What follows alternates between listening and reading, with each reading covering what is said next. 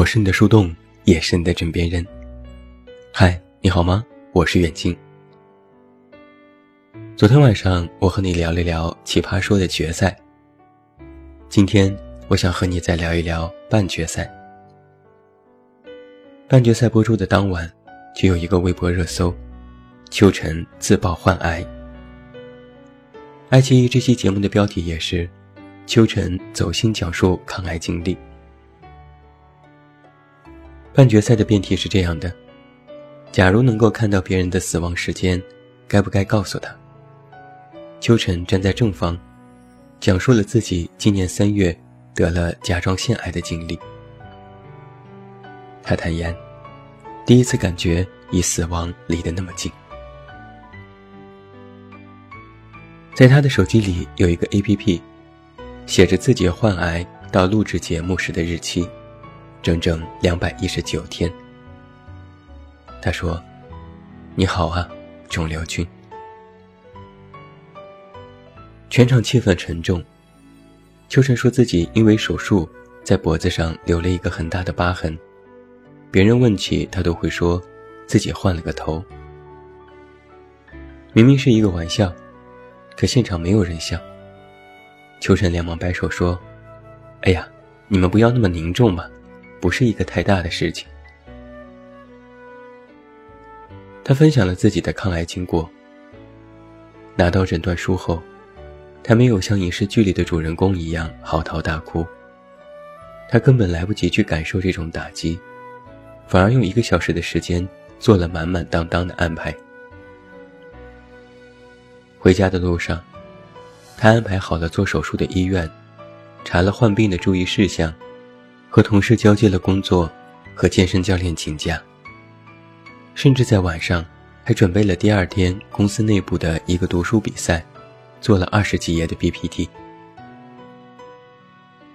他曾经预设当中的那些崩溃和难过，其实都没有出现。说到这里，秋晨冷不丁的笑了。他开玩笑的问全场观众：“我是不是很优秀？”而当这一切事情结束之后，他看着北京的夜色，长出了一口气。好，我现在可以当一个全职病人了。在节目里，他这样说道：“无论是死亡的日期，还是身患重病，还是我们当中躲不过的所有的坏消息，我们只有看到它，面对它，甚至愿意谈论它的时候，我们才有可能去对抗它。”不得不钦佩地说，这是一种非常理性的生活态度。我们看过许多人写成年人生活不易的文章，我也写过一些，大多都是人前笑嘻嘻，人后哭唧唧。也有人说，这个世界上根本不存在什么感同身受的事情。就比如在节目当中。秋晨走心的分享自己的抗癌经历，弹幕里依然有人在酸，又打感情牌。甲状腺癌是死不了的，明显是转观众眼泪。说的不错，就是跑题了，这也叫辩论，一点说服力都没有。看到这些话，你让我说什么？曾经还有一个节目细节，我也印象深刻。在之前，马薇薇讲述自己的心路历程，说自己在第五季可以好好的崩溃了。导师们都在安慰和鼓励他，可高晓松说了一句：“你那不算什么，我们被骂的比你惨多了。”然后蔡康永就打断了他的话，说：“你这是站着说话不腰疼，你不能跟痛苦的人讲，你那个不痛，我这个才痛。”这就让我想起许多人在安慰别人时的一套说辞：“忍忍吧，心宽点，没什么大不了的，不如你的人还有很多，等等等等。”我最近还在看另外一档综艺节目《深入人心》，里面的小哥哥们又帅又会唱歌又会卖腐，看得让人流口水。在某期节目当中，两个小哥哥谈到自己的选歌，说因为自己留过学，知道留学生很不易，这首歌能够引起共鸣。然后果不其然，弹幕里就又有人开始酸了。现在不是很多人都留学吗？哪个容易了？留学有什么可说的？这种炫耀还是省省吧。留学了不起哦，用得着专门拿出来说吗？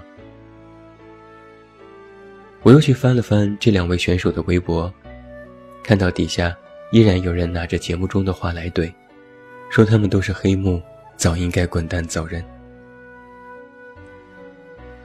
前几天还发生过一件让我很不开心的事情。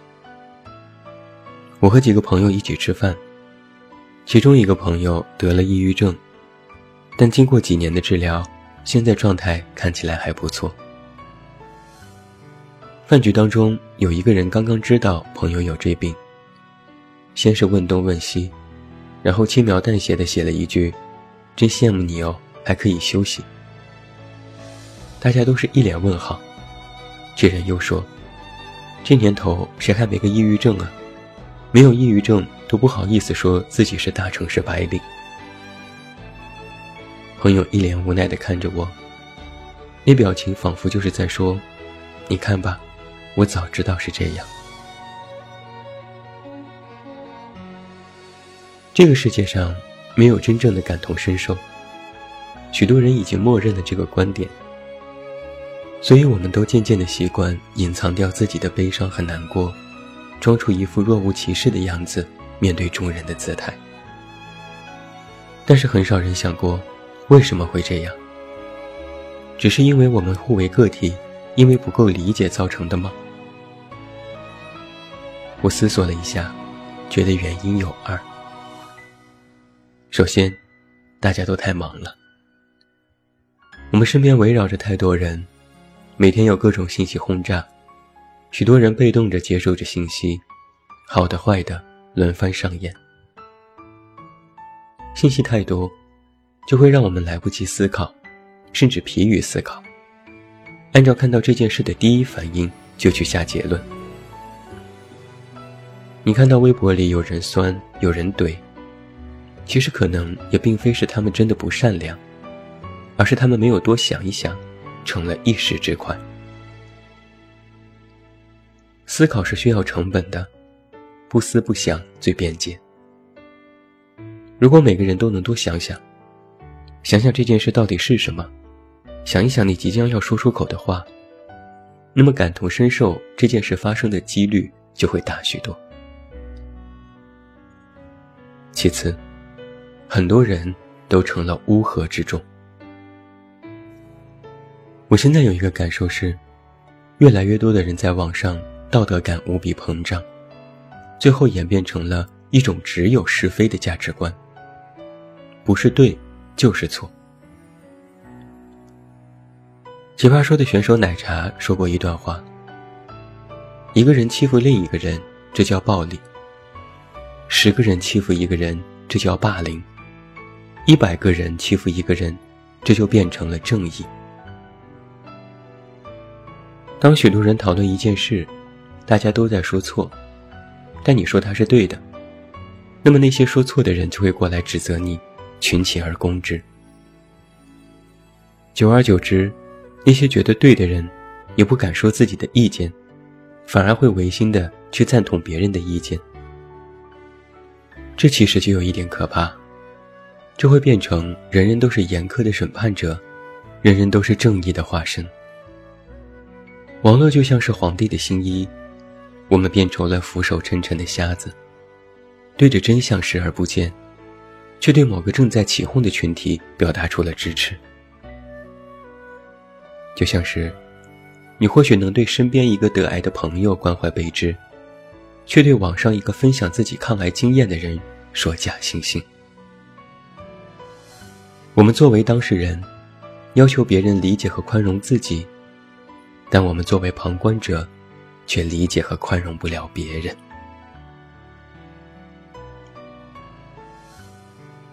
今天的文章标题，是我从青春光线的一篇文章里看来的。成年人的世界，没有不疼的。听起来很像一句鸡汤，也代表着某种真相。但是它其实也透露出另外一层意思。正是因为成年人个个都有自我的痛处，所以才会在看到别人痛处的时候，如高晓松在节目里的第一反应一般，说一句：“你这算什么？还有更痛的。”有些遗憾的是，我对人性这件事向来不是很乐观。尤其是在网上混迹已久，我越发对人性失望。我觉得以一己之力，根本没有办法去改变世界，甚至连改变某个人的想法的能力都没有。曾经也有读者劝过我，不要那么悲观，这个世界美好的事情还有很多。是啊。向阳而生的人，永远都能够看到光明，也会心怀希望。于是我也去寻找那份积极和温暖。后来我找到了，这份希望，就是我们生而为人，依然还有保持说话或沉默的能力。在你需要安慰的时候，你可以向身边人求助；在你无法理解别人的时候，你也可以选择沉默。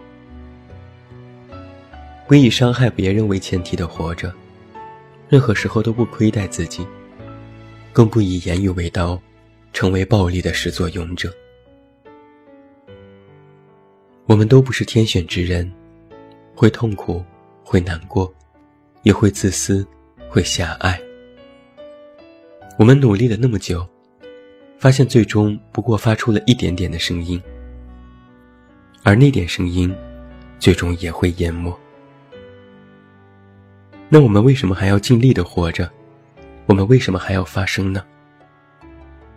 就是因为我们作为个体，依然需要自我存在的价值。这份价值，要求我们不去苟同，不去附和，不去盲从。这份价值，需要我们发出自己的声音，哪怕偏执到无人理解，都要为守卫自己能够发出声音的权利。成年人的世界，没有不痛的。就算被打趴下，就算被生活虐到生无可恋，我们都不要，也不能被真的打倒，也要守住自己的善良和底线。无人搀扶，也要自己站起来。不需要别人的千言万语，只需要一个拥抱。我看到秋晨曾经发过一条微博，写得很好，放在文章结尾送给你。他写道：“几个月前，我从纽约飞香港，住在学校附近。时差制造的恍惚，似乎能让人隐约感觉到潜伏的命运。我望向明亮的灯海，觉得楼群像被眼泪淹没的火炬。”海湾里填满了灰烬。昨天回香港再看，楼群成了獠牙，海岸线面无表情。所以相信我吧，都会好的。你不会忘记，但会脱敏。是啊，相信我吧，一切都会好的。最后，祝你晚安，有一个好梦。不要忘记来到公号，这么远那么近进行关注，每天晚上陪你入睡，等你到来。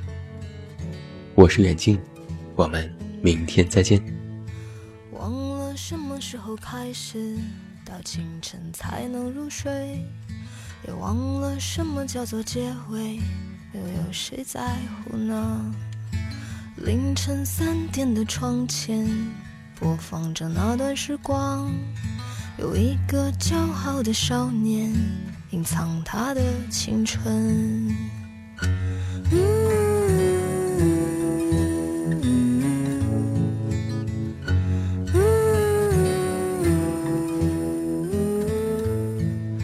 不如让我忘了自己，你觉得怎么样呢？在每个向往的地方。释然一个遗憾，躺在我怀里的吉他，好像厌倦了我，重复最熟悉的段落，好像无话可说。嗯，这生命正值春光，别装作刀枪不入的模样。别错过年轻的疯狂，时光很匆忙。别错过日落和夕阳，无论在哪里呀。来不及认真的年轻过，就认真的老去。有一次和你擦肩而过，一毫米的距离。